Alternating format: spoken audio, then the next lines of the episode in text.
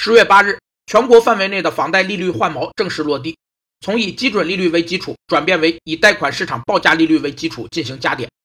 利率市场化是指政府放开对存贷款利率的直接行政管制，将利率的决定权交给市场，由市场主体自行决定利率的过程。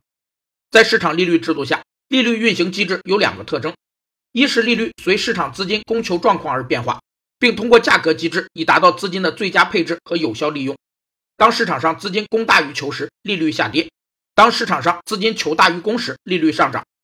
二是利率由中央银行间接进行调控，其运行的基础是具有较强内部制约机制的自由企业制度、市场价格体系和市场利率形成机制。